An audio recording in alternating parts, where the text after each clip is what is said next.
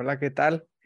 Y bienvenido a este círculo de lectura. Mi nombre es Neto y hoy vamos a seguir leyendo este libro que se llama Iluminación, los Yoga Sutras de Patanjali. Nos quedamos en el sutra número 28 que dice así. De la ascensión en Om, en su propósito nace. ¿Cuál es el propósito del Om? Crear el universo y mantener su dirección en armonía con la evolución. Crear el universo y mantener su dirección en armonía con la evolución. Si uno usa el OM como vehículo para la ascensión, uno descubre el propósito y significado de la vida individual y la vida cósmica. ¿Cuál es el propósito de la vida individual? Elevarse a la conciencia completa, iluminación, a una constante y plena conciencia del ascendente. ¿Cuál es el propósito de la vida cósmica? Traer alegría, realización, sanación e iluminación a todos los seres creados. Estamos apenas empezando el, la lectura. Cintia, qué, qué, hermoso que te conectas. Ella es mi prima de León, así le digo, aunque no es mi prima, prima de verdad, pero yo la considero mi prima porque me cae re bien y me recuerda mucho a mis primos del norte. Bienvenida, Cintia. Hola, Neto, buenos días. Hoy, hoy no tienes chamba, ¿verdad? Hoy descansan. No, por eso pude, por eso pude conectarme y dije, ay, sí, no voy a perder la oportunidad de ver a Neto. Es que estaba escuchando los videos que pusiste y está súper bonito, bien interesante. Sí, haz de cuenta que, que mm, en la mañana, en la mañana, este, yo cuando tengo como, como revelaciones en los sueños, entonces la revelación fue, es, es importante la emoción, liberar emociones, entonces, este, es lo que se me ocurrió o más bien se le ocurrió al Espíritu Santo y lo hicimos hoy y ha salido genial. Está padrísimo ese, ese nuevos videos que hemos estado metiendo al canal, están brutos. Si no, si estás viendo esto en diferido y no sabes a qué nos referimos, métete al canal y busca los videos que dicen terapia con Neto. Ahí vas a encontrar dos videos que tienen que ver con lo que está mencionando Cintia. Pero ahorita no estamos en eso, estamos en la lectura del libro. Dice, ¿cuál es el propósito de la vida individual? Elevarse a la conciencia completa, iluminación, a una constante y plena conciencia del ascendente. Cuando escuches la palabra ascendente, nos referimos a nuestro, nuestra fuente, lo que somos realmente. El ascendente, en mis palabras, vendría siendo Dios. Entonces, cuando escuches la palabra ascendente en este libro, se refiere a la fuerza universal del bien. ¿Ok? Ahora, ¿cuál es el propósito de la vida cósmica? Traer alegría, realización, sanación e iluminación a todos los seres creados. Propósito también significa causa, recompensa, ventaja o uso. Om, el, mantra Om, para que, para que sepa Cintia, Om es el mantra rey, el rey de los mantras. Y mantra significa protección de la mente. Manas es mente y tra es protección. ¿De qué nos protegerá, Cintia, los mantras? A ver, dime, ¿de qué nos protegerá un mantra? Pues puede ser de las malas energías o nuestros propios malos pensamientos. Esa es la razón. Nos protege de estar pensando. Por eso los, los de Oriente que usan los mantras, bueno, acá en Occidente también los usamos ya muchos, este, los usan justamente para no estar haciendo historias entre lo que pasó y lo que podría pasar, estar libres de ego. Y para eso este, sirve el mantra Om. Om es el, el sonido de la creación, es vibracional Om. Y no necesitamos decir Om para recibir sus beneficios, con que digamos Om recibimos el beneficio. Entonces, vamos haciendo un ejercicio con el OM. Vamos a cerrar nuestros ojos. Y ahora sí lo vamos a alargar como lo hacemos en clases de yoga. Vamos a decir Om. Juntos, Cintia, abre tu micrófono. Y a las tres vamos a inhalar lo más profundo que podamos y después vamos a exhalar en el Om. ¿Lista? Sí, listo. Ok, entonces vamos a inhalar juntos. Una, dos, tres.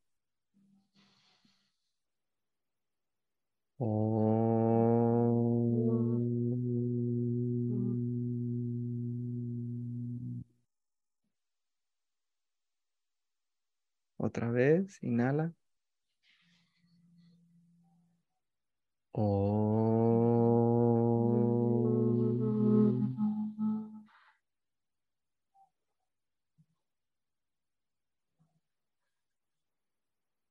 Otra vez.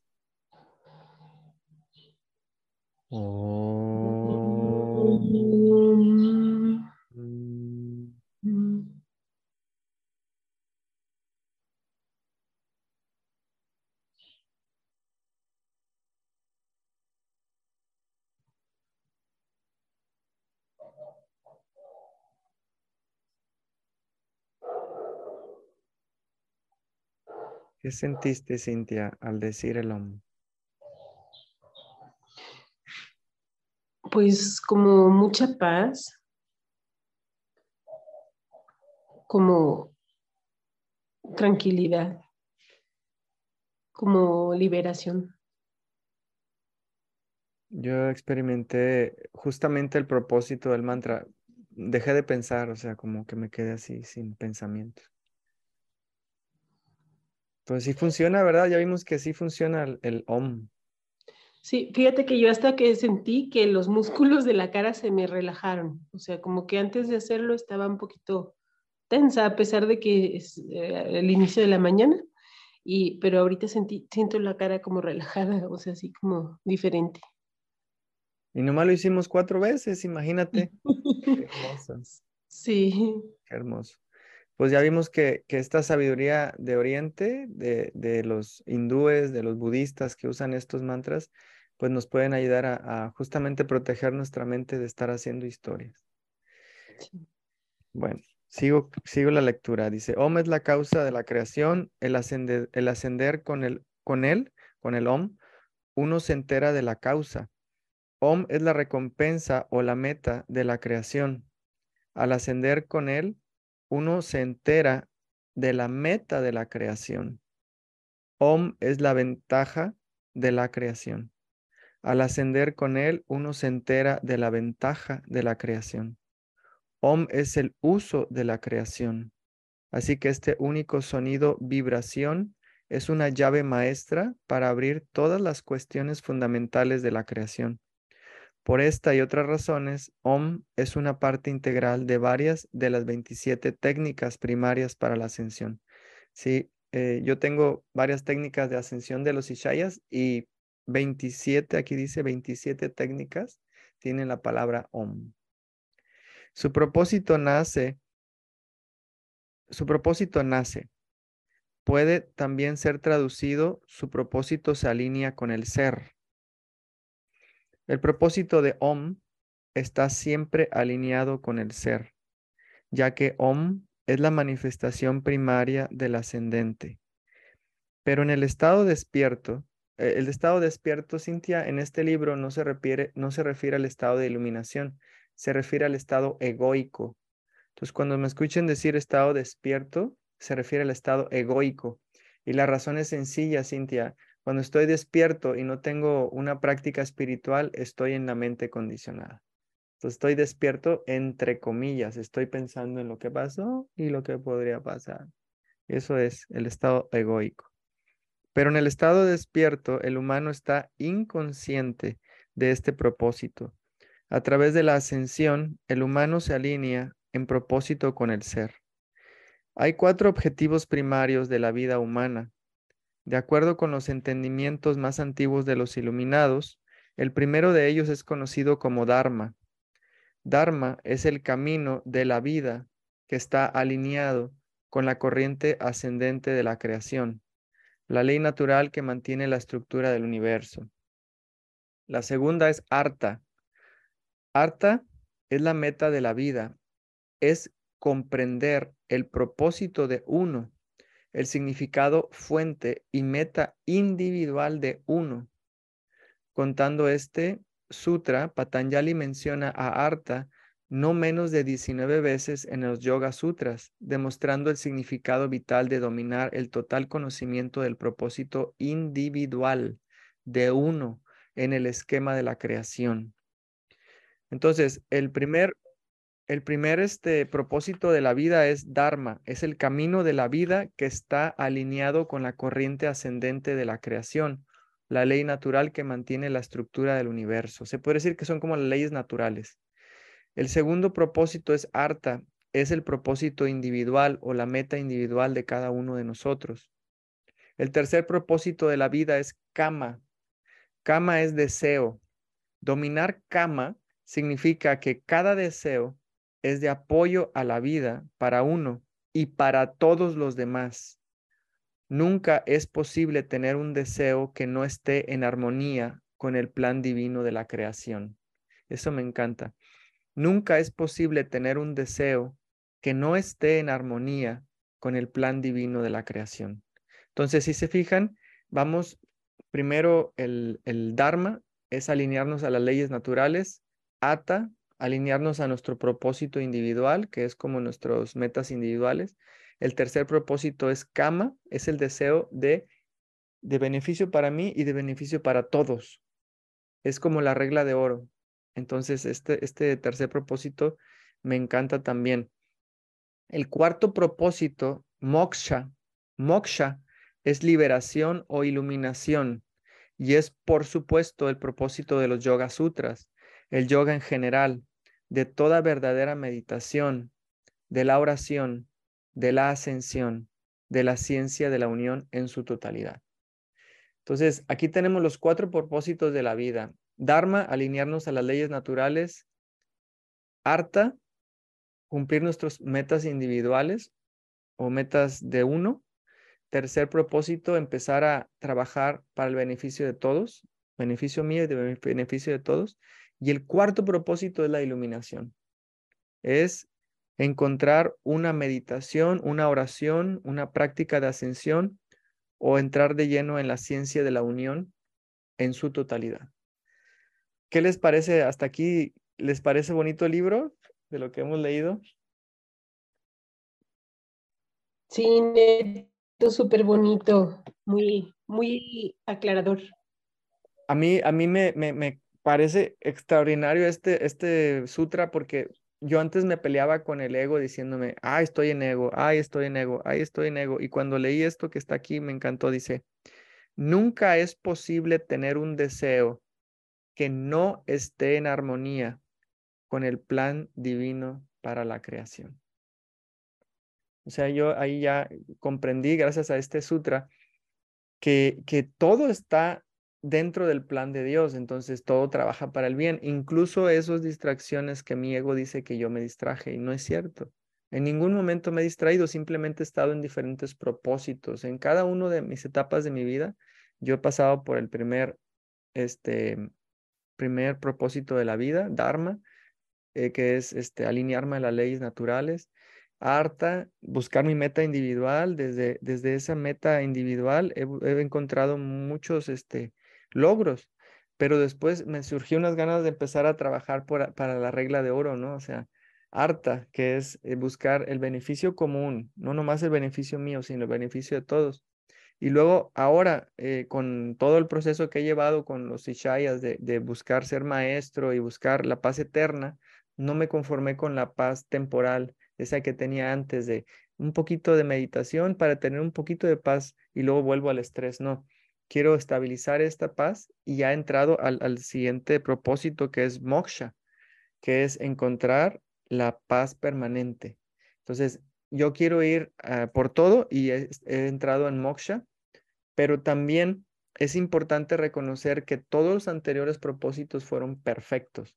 Todos y cada uno de ellos. Buscar mi meta individual, buscar este, el alinearme a las leyes naturales, buscar el bien común. Todas esas metas han sido perfectas. en distintas etapas de mi vida. Y supongo que en distintas vidas, si creemos en las vidas anteriores, supongo que en algunas vidas me la pasé en, en Arta, en Dharma y en Kama, y ahora estoy en Moksha. Déjenme les platico algo chistoso que, que se van a atacar de la risa. Un día estaba en maestría con mi amigo Gio, que un día les mandé en la Escuela del Perdón, ahí este, un audio con una entrevista que le hice a Gio. Él ha estado conmigo en tres maestrías y Gio me cae súper bien y es financiero. Él es este, eh, maneja el dinero de muchos ricachones y él les, les enseña o les muestra varias opciones de inversión, que en la bolsa de valores, que fondos de inversión, que esto, que el otro. Entonces él sabe de eso, de finanzas. Y cuando estábamos en la maestría, a él lo dejaban estar en la computadora para poder atender su trabajo. Y, a veces me decía que estaba invirtiendo 4 millones de pesos o 10 millones de pesos o 20 millones de pesos. Y yo decía, ¿tú manejas tanto dinero? Entonces yo le empecé a, a decir, wow, yo, yo admiro a tus, a tus jefes, no manches, ¿cómo le hacen para, para generar tanta abundancia? Son millonarios, ¿cómo? Y empecé a apreciarlos y se me queda viendo y me dice, Ananda, no los aprecies porque tú ya fuiste un ricachón, en la otra vida tú ya fuiste millonario, tú ya fuiste prostituta, tú ya fuiste un asesino, tú ya fuiste un violador. Ahora te toca en esta vida ser un maestro Ishai, así es que ponte a estudiar lo que tienes que estudiar para poder pasar tus, tus, exámenes. Entonces yo me quedé así con cara de, órale, gracias maestro, gracias, gracias. Entonces todos hemos pasado por ser eh, desde la meta individual del ego o lo que yo le llamaba ego, ahora me doy cuenta que no es ego, más que, no es más que una meta individual, un propósito individual y, que no hay ninguna meta que esté fuera de ese plan divino de la creación. Entonces, esto, este sutra en especial es de mis favoritos. ¿Algo, algo que quieran compartir sobre este sutra antes de pasar al siguiente?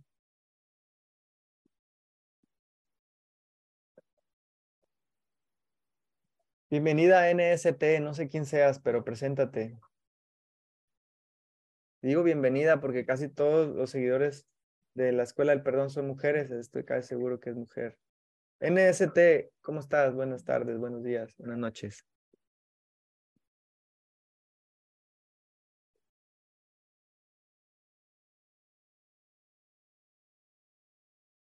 Creo que está en el trabajo.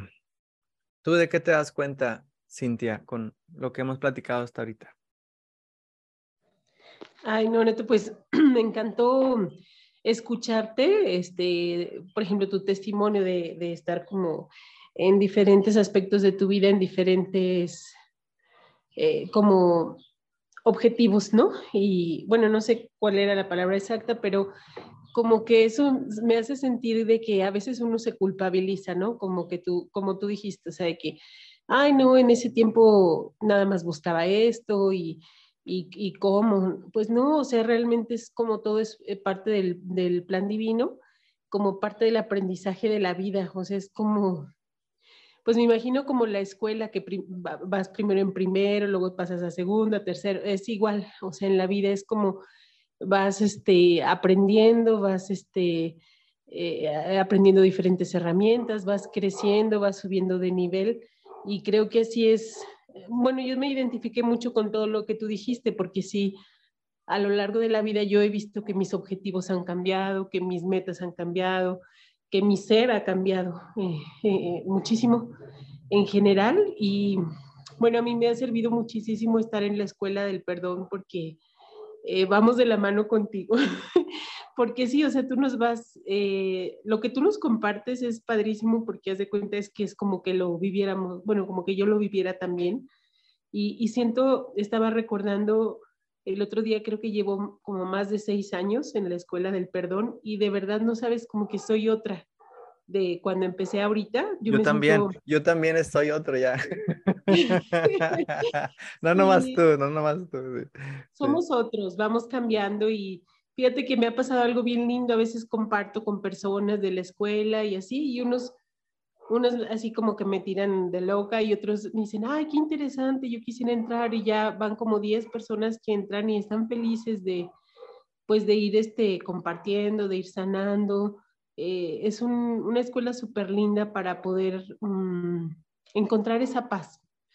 O sea, como, como, como tú dices, ese último objetivo de la paz permanente, no nada más una paz por un ratito, sino que sea un estado de que los sobresaltos de la vida, los acontecimientos, este, que, pues, que van a pasar porque somos humanos, pero que siempre nos, nos encuentren con paz.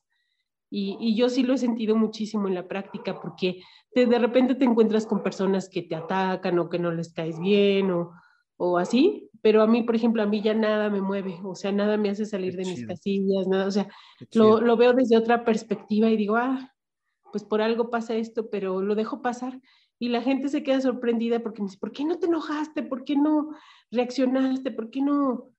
Pues no, la verdad que no, porque no quiero caer en juegos que no, no me corresponden, no me, no, no, ya no son, no, no vibran en mi nivel, o sea, no, no les doy importancia simplemente. Pero, pero platícales a los que están viendo esto en diferido, platícales cuántas horas de tu día lo destinas al ser, cuántas horas de tu vida lo destinas a, a tu meditación, a tu terapia. O sea, yo sé que estás ahorita en una etapa pero en serio metida con la sanación, o sea, ya no lo tomas la sanación como un hobby o como algo de vez en cuando, sino que ya te quieres preparar como una facilitadora en muchas, muchas, muchas cosas, ya, ya, ya estás así como una todóloga, ¿no? Ya eres reiki, no sé qué más, muchas corrientes, ¿no?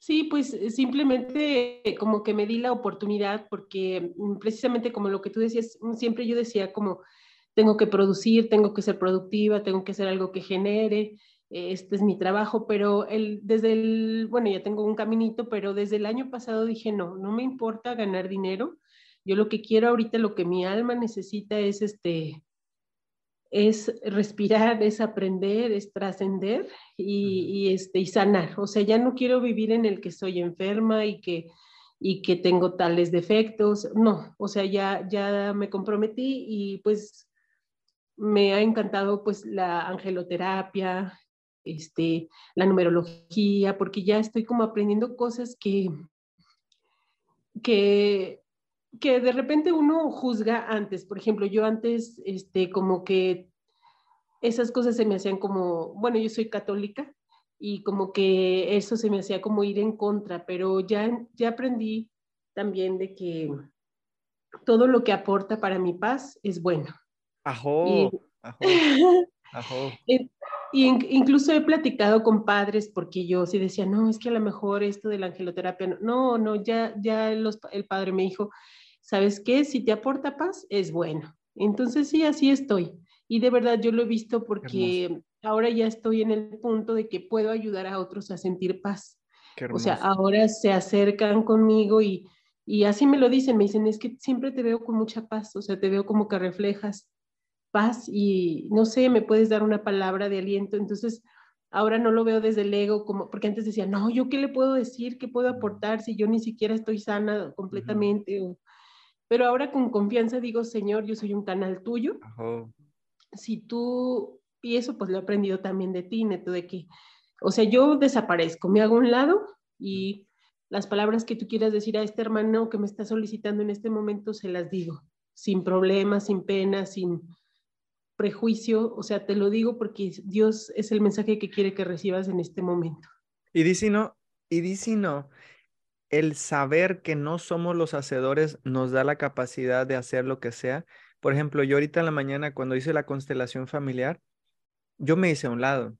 O sea, antes de empezar a dar la terapia dije, a partir de este instante yo entro en la constelación de fulanita, tomando el papel de fulanito con el único objetivo de sentir y sanar. Y cerré mis ojos y no los volví a abrir. Cuando dije eso es dejar que el sentir y, el y la sanación, o sea, el Espíritu Santo, sea el que guíe la terapia, no yo. Cuando, cuando meto al yo, o sea, cuando meto al personaje neto, cuando meto al personaje Ananda, es cuando ya se, se, se, daña totalmente la terapia. Cuando estoy así en ese estado de quietud, en el cual yo siempre, simplemente me hago un lado y soy un canal para que Dios a través de mí dé la palabra, de, de la terapia, es fácil dar terapia. Muchas personas tienen miedo de dar terapias y una de las cosas que me dijo una gran amiga es, desde el Espíritu Santo, tú ya eres un maestro, me dijo. Yo también tenía dudas, como tú, Cintia, tenía muchas dudas. Cuando, cuando este, estaba deseoso de dar un curso de milagros y, mi maestra Magali me dijo que todavía no, no, era, no era posible porque estaba muy verde, yo me agüité y me dijo eso mi mejor amiga, me lo dijo así en bajito para que no escuchara la maestra. Desde el Espíritu Santo, tú ya eres un maestro.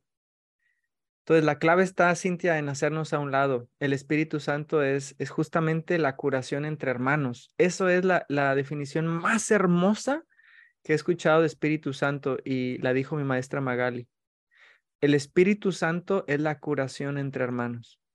Entonces, cada vez que yo hago una terapia, yo digo, wow, el Espíritu Santo está obrando milagros, ¿no? Entonces, yo veo, yo veo milagros cuando, cuando estoy en un en grupo de sanación y está sucediendo la terapia, digo, aquí está el Espíritu Santo. Es hermoso, es, es, es como presenciar un milagro, es un cambio de percepción. Y cuando cambias la percepción, pues vives en, el cielo, vives en el cielo, en la tierra. En cambio, cuando toda tu percepción está errónea y está enfocada en el juicio, está enfocada en, en, que yo soy la víctima o lo que sea, estoy en un infierno. Entonces, cuando veo ese cambio de percepción en mis hermanos, digo, aquí está el Espíritu Santo.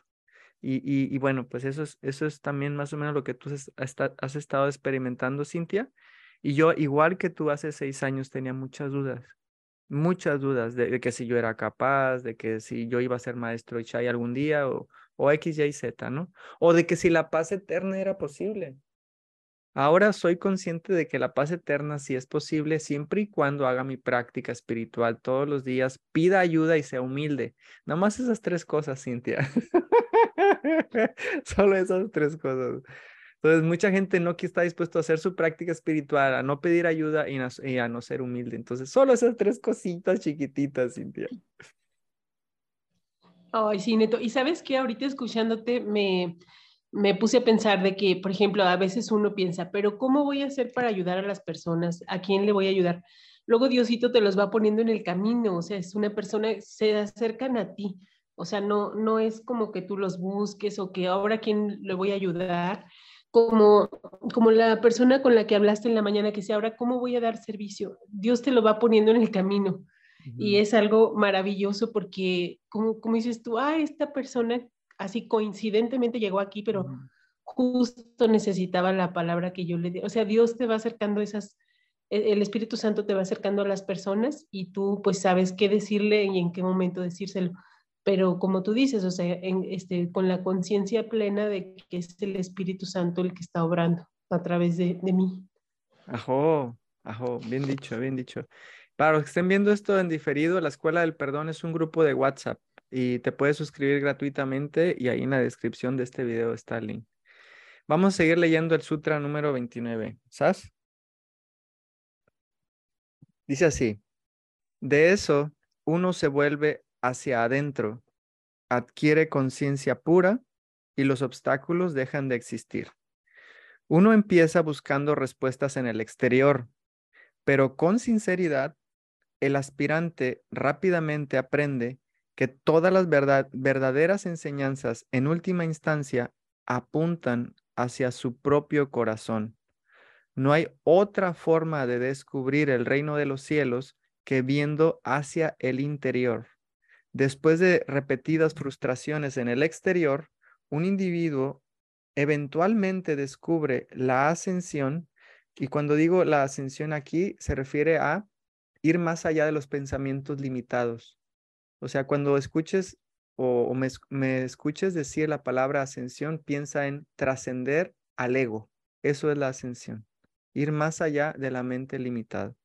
¿Ok? Después de repetidas frustraciones en el exterior, un individuo eventualmente descubre la ascensión, que naturalmente lo lleva a uno a revertir el enfoque y mirar hacia adentro.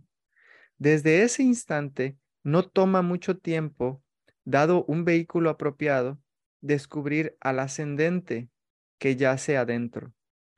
El desarrollo de la conciencia pura, conciencia sola, desprovista de pensamiento, está acompañada por la destrucción de todos los obstáculos que están estorbando ese desarrollo.